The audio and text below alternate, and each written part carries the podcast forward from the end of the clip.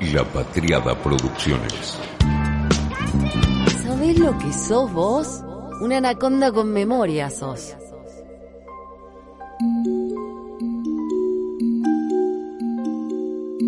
Esta semana, Anaconda con memoria cambia de piel. Y como quien intercambia la camiseta, después de uno de esos partidos picantes, se pone la de programas amigos en los que esta servidora estuvo de invitada. Vamos a pensar si es que entendemos la comunicación con los esquemas de este siglo o los del siglo pasado. En la vida digital, que la pandemia nos obligó a ver con ojos nuevos, ¿por qué nos da cosa, nos da tanto, hasta urticaria, podría decir, pensar en términos de marketing y cómo funcionamos en el ecosistema de las redes sociales? Damas y caballeros, sean ustedes muy bienvenidos a este crossover de Anaconda con memoria, fuera de contexto y de paseo por Peronia. Buenas tardes, queridos oyentes. Un nuevo sábado, una nueva oportunidad para encontrarnos, una nueva oportunidad para celebrar el género de la entrevista aquí en Fuera de Contexto, este programa que es nada más que una entrevista y mucho más que una entrevista. ¿De qué manera nos transforman las redes en sí en tanto dispositivo comunicacional? Eh, hay una idea, hay un esquema eh, que se utilizaba para pensar también los medios de comunicación al inicio de los estudios de medios, no sé, década del 20, del, del 1900, que es esta idea de que hay un emisor, un receptor y en el medio un canal por el cual pasa un mensaje. Esa idea esquemática lo que propone es que lo que el emisor dice es lo que el receptor escucha o recibe, digamos, ¿no? Lo que anula eso son dos cosas. Por un lado, que no necesariamente lo que el emisor cree que dice es lo que el receptor escucha, porque entre otras cosas está la cultura en el medio, desde empezando por la lengua, pasando por lo, lo, los modismos, siguiendo por toda una cantidad de cosas. Y por otro lado, lo que ese esquema anula, que para quienes pensamos los medios de comunicación es lo más importante todavía, es que el canal, cualquiera sea este, la radio, la televisión, las redes sociales, los, cualquier eh, territorio comunicacional, digamos, tiene sus lógicas propias que entonces lo que harán esas lógicas propias de ese soporte comunicacional es condicionar ese mensaje tal cual se emite y tal cual se recibe, para decirlo rápidamente. Si yo soy un escritor y pretendo ir a la televisión a hablar de mi libro y lo que hago es ponerme a leer mi libro en televisión, la propia televisión por la lógica de los tiempos, lo audiovisual, la imagen, me va a impedir que eso ocurra. Es decir, que no todo mensaje puede ser emitido tal cual el emisor quiere, sino que el emisor tiene que emitir según las reglas del lugar donde está emitiendo. Entonces, entendiendo eso para los medios de comunicación, también tenemos que aplicarlo a las redes, porque si no aparece la mirada inocente de que yo lo que hago es ir a las redes a decir lo que quiero como si las redes no hicieran nada conmigo. Eso para empezar a hablar de cualquier esquema de comunicación. Y además, en el caso de las redes sociales, como ahí, a diferencia de los medios de comunicación, todos somos emisores y receptores casi a la vez, ¿no? Esa es la diferencia con los medios de comunicación, que hay multiplicidad de bocas de expendio de emisiones eh, lo que nosotros tenemos que entender es que ese soporte está preparado a través de una cantidad de, de, de, variantes que tienen que ver con desde las neurociencias, pasando por las matemáticas y el modo de construcción del algoritmo, siguiendo por el tipo de corporación, una cantidad de variables que si yo realmente ingreso a ese mundo con la inocencia de creer que yo voy a hacer ahí lo que yo quiera, estoy desconociendo la parte del poder central de la comunicación actual, que es cómo están construidas estas redes sociales. Entonces a mí lo que me importaba era decir, bueno, las redes nos usan en el sentido de que me dicen cómo actuar ahí por una cantidad de variables que tienen todos los soportes comunicacionales, pero además esta, como parece que yo soy un emisor libre, tengo que conocerla mucho más. Sino ingreso a ella con desconocimiento y actúo con inocencia. ¿Y entonces qué, y, qué lugar hay entonces para, para, el ejercicio de la libertad en ese escenario? Bueno, cualquier, cualquiera, el, mismo lugar que hay en cualquier este espacio comunicacional del capitalismo, digamos, no, no, no, el mismo, el mismo tipo de margen. Eh, yo creo que como en cualquier circunstancia, uno es más libre cuando conoce el lugar y puede ejercer la ciudadanía. A mí me parece que nuestra pelea debería ser por la ciudadanía digital, o sea que es que, conozcamos qué está pasando ahí. Por ejemplo, hay una idea de que, eh, suponete en Twitter, ¿no? Que es la red más política de todas, donde está el círculo rojo del pensamiento político mundial. Entonces ahí hay una idea de que, ah, es, es un tweet y nada más que me importa. Claro, porque cuando vos decís eso, lo que estás pensando es en el tweet que vos escribiste. Ahora, si vos estudias la comunicación, no tenés que pensar en el tweet que escribiste, sino en la recepción de ese tweet que viene en catarata con una ráfaga de otros tantos. Entonces, si, si lo tuyo se dice una vez, pero el que lo recibe recibe una catarata de, de tweets diciendo lo mismo, uno ahí dice, para, ¿estoy fijando una idea o empalagando a la audiencia? Como usuario medio que no importa. Ahora, si vos querés este, hacer política desde la comunicación y no conoces ese territorio, vamos a tener un problema. Clarísimo. Bueno, en, el libro desarrollás ese análisis, incluso abordando esto que, desde el título se define como la industria del odio, las propias transformaciones que generan las redes y lo vas haciendo con testimonios, ¿no? Desde lo macro a lo micro. Y al poquito tiempo de publicado se nos vino la, pandemia. Eh, ¿qué, consolidó y, qué cosas modificó la pandemia en términos de interacción e intercambio en las redes? Mira, para mí lo más importante que pasó con la pandemia es que, mm, yo ahí en el libro eh, utilizo un concepto que, tomé de otros autores, que no es mío, que es el de realidad real y realidad virtual, ¿no? que lo que plantea ese, concepto es la idea de que no es que hay una realidad, que es la, física, digamos, este, sino que en este momento hay una cantidad de, realidades. Una de las realidades es la digital, es la realidad, lo que podemos llamar la realidad virtual. Em, cuando yo escribí el libro, como que eso me parecía que tenía que explicarlo para que se entendiera a qué me estaba refiriendo. Con la, cuando nos vino la pandemia y toda nuestra vida, o por lo menos la mayoría de la vida, o la mitad, si vos querés, se nos digitalizó, me parece que quedó en evidencia que existe una realidad digital que antes de la pandemia no estaba tan clara esa existencia. Parecía como que la realidad digital era una especie como de submundo que, está, que, que no funcionaba en paralelo a nuestra, a nuestra realidad real. En este momento, quien niega esa, la existencia de esa realidad digital, lo que está negando es toda una cantidad de actividades que realizamos en el mundo digital, desde trabajar, ir a la escuela, festejar cumpleaños, ver a nuestra familia, conocerlo a, nietos, por ejemplo, o sea, toda una cantidad de, cuestiones que la pandemia nos llevó a hacer ahí y la pandemia como que mm, ratificó eso. Sí existe, nosotros sí tenemos hoy una, una vida digital parte, parte de nuestra vida es digital, entonces si parte de nuestra vida es digital, me parece que lo más importante es que conozcamos cómo es ese universo digital que a veces minimizamos tanto, creo. ¿Te parece que se descuidó el territorio, el universo las redes, sobre todo lo que tiene que ver con la influencia en el ánimo social? Sí, sí, se descuidó. Para mí eh, es uno de los de los de las graves, este, de, las grandes deudas. Y lo que me preocupan son dos cosas. Uno, cierta soberbia con la que se lo aborda. O sea, hay una soberbia de un profundo desconocimiento y una gran soberbia. La, se, se minimiza, tipo, hay un gesto que es Twitter, ¿eh? ¿No? Como si vos decís, bueno, pero escúchame, este, todas las derechas del mundo, las actuales, no las, neoliberales, sino las actuales, que a veces son neoliberales, a veces no, este, han construido su universo ahí. Em, y, mm, una de las cosas que me parece que se pierde a veces de vista es que así como se dice que cada modo de producción tiene un modo de comunicación, ¿no?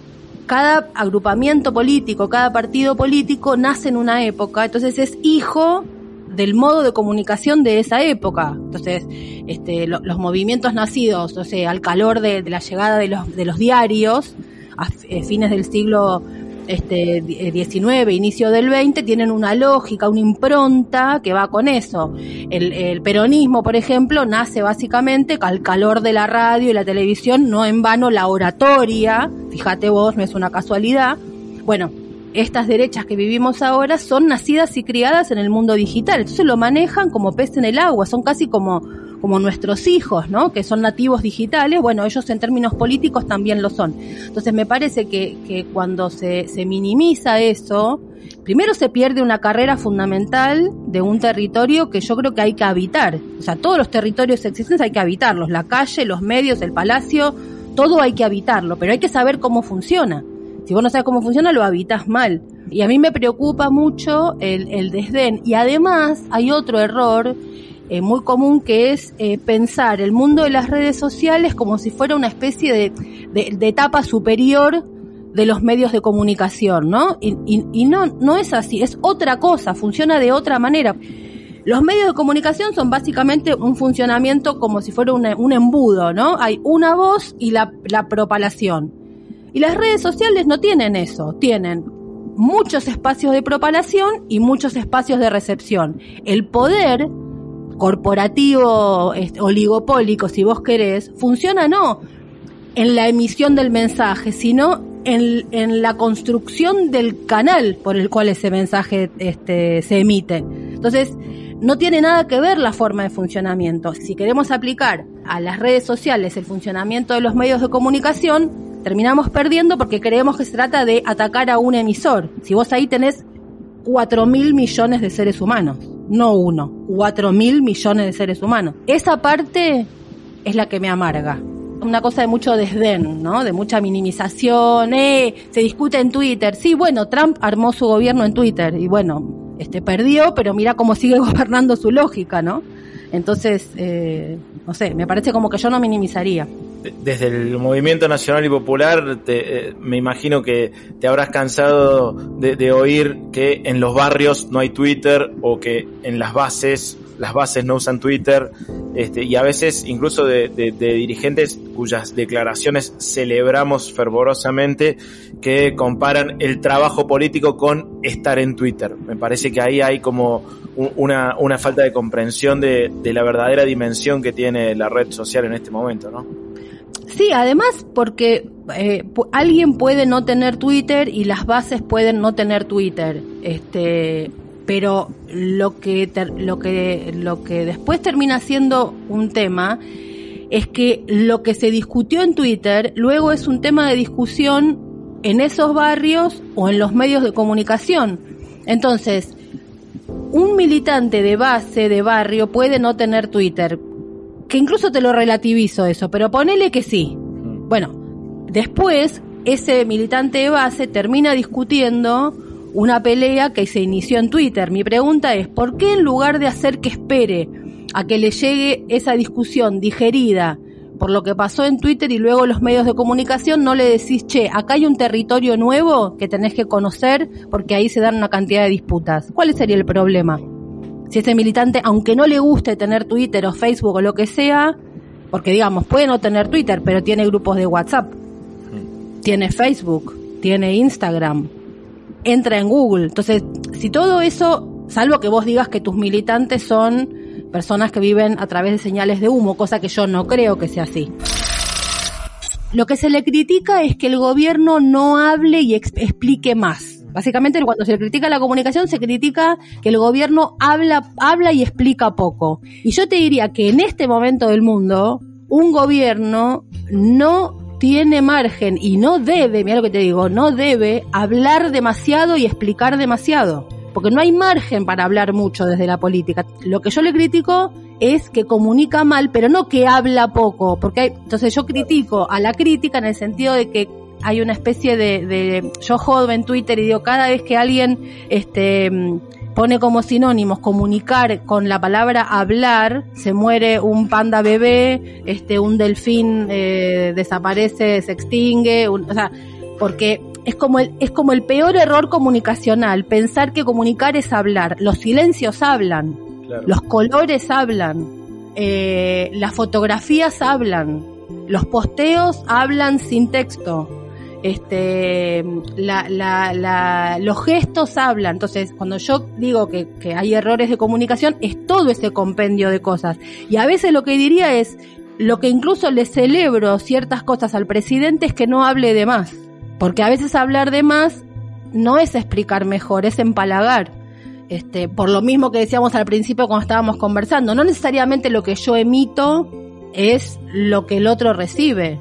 A veces es todo lo contrario a lo que yo emití. Bueno, en el medio pasa algo, entonces a veces callarse es, es una comunicación mejor que hablar de más. Yo lo que critico es que, no se piense la comunicación en ese, en ese eh, marco, como de, de algo más de una disciplina completa. Y sí critico que se, que se crea que hablar es sinónimo de comunicar.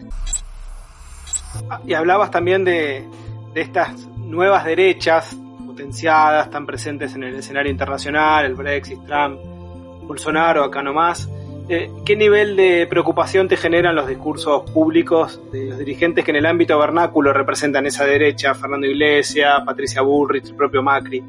Porque la, en general se los tiende a ridicularizar, ¿no? Como una cosa folclórica y, y, quizás no a analizarlos en profundidad.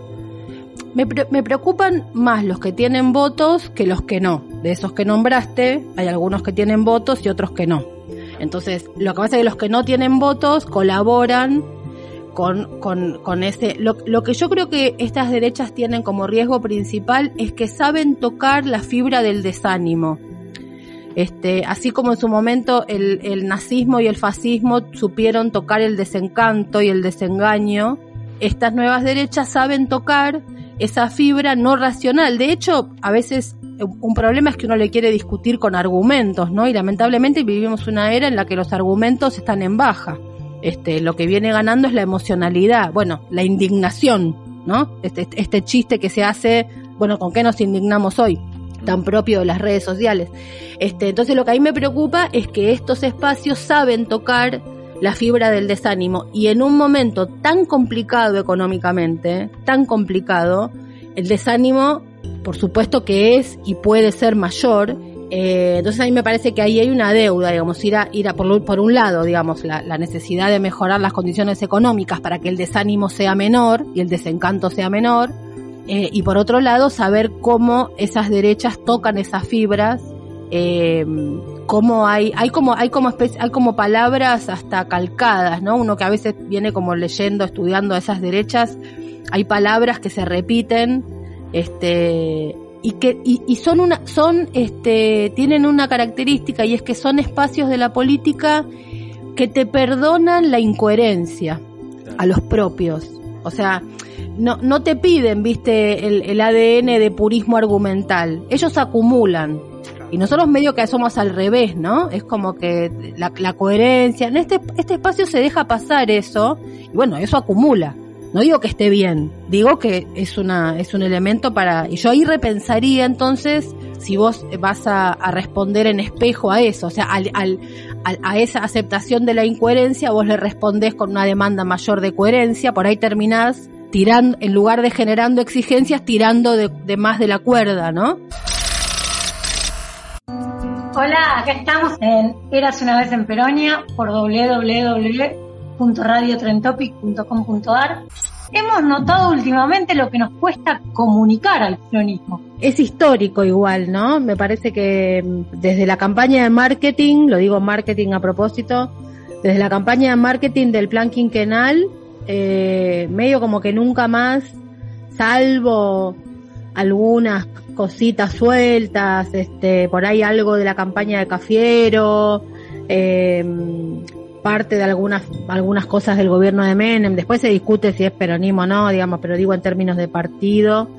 Eh, Néstor sin querer, eh, el gobierno, los dos gobiernos de Cristina, malísimos, este, es re loco porque si bien el peronismo es un espacio este, un movimiento eh, muy con, con, mucho amor a los símbolos, ¿no? Muy, muy aferrado a los símbolos, muy, muy de traspasar eh, lo que es la, racionalidad, e ir directo al corazón, tocar el sentimiento y todo eso. Bueno, por eso el nombre de la película, este, de, de la obra maestra de Leonardo Fabio. Pero sin embargo, a la hora de racionalmente pensar en armar un plan, un plan de comunicación, inmediatamente se utiliza la palabra comunicación como sinónimo de hablar. Entonces, cuando uno piensa que la comunicación es sinónimo de hablar, inmediatamente tenemos que ir sí o sí a la cabeza, o sea, a los argumentos, a la racionalidad, a las oraciones, en general con una idea oral, pero primero pasada por lo escrito, es decir, textos, textos hablados que suelen ser tediosos, aburridos, y en esa operación se descarta nada más y nada menos que el corazón del peronismo, que es el corazón. Porque justamente cuando uno entiende eso, entiende que la comunicación es muchísimo más que hablar y a, y a veces comunicar es justamente no hablar yo para, para, para que se entienda lo que quiero decir, pienso en el cine. Es como que uno diga que, que comunicar es sinónimo de hablar, es como que uno diga que va al cine para escuchar los parlamentos de los actores. Lo que es ahora oposición le da mucha importancia al tema eh, medios y al tema de las redes. Eh, y después de un gobierno espantoso, mejoraron en primera vuelta de un 34 a un 40. O sea que tan mal no les va. Porque la verdad es que no, no es, un mérito lo que hizo Macri como gobierno, por supuesto. Pero así como yo no creo que el gobierno en el 2015 perdió por los medios de comunicación, y la prueba de que es así es que en el 2019 no ganó por los medios de comunicación, o sea, yo, yo estudio comunicación y, y, es lo que me dedico y es lo que amo y demás, pero no soy estúpida. Primero está la política, o sea que lo que entendieron entre la primera y la segunda vuelta el macrismo es cómo cambiar cuestiones de la política. ¿No? Lo que pasa es que ese espacio de la política sabe, una vez que tiene el objetivo político, sabe cómo volverlo comunicable.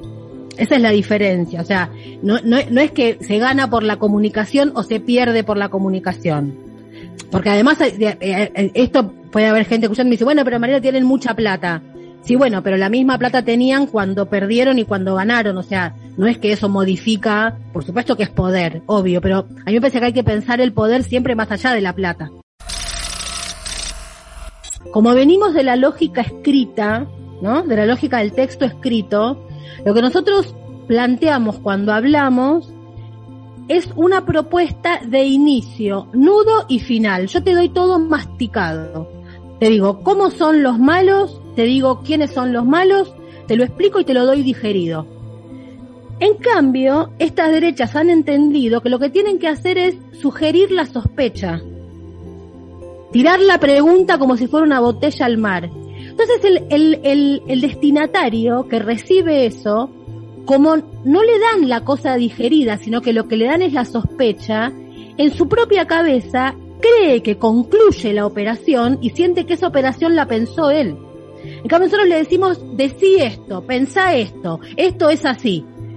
Y además de que eso tiene un problema porque el otro se queda fuera de la conclusión, porque no concluye, simplemente repite, está la idea de que hay una superioridad, una superioridad moral. Yo te explico. En cambio, la derecha lo que ha sabido hacer es eh, poner al destinatario en el lugar de que él mismo es el que concluye, por lo tanto, nadie le explica, sino que le brinda las herramientas para pensar. Marian, muchísimas, muchísimas gracias por participar. es un placer tenerte con nosotros. Gracias, un beso grande, cuídense. Fue una realización de La Patriada Producciones.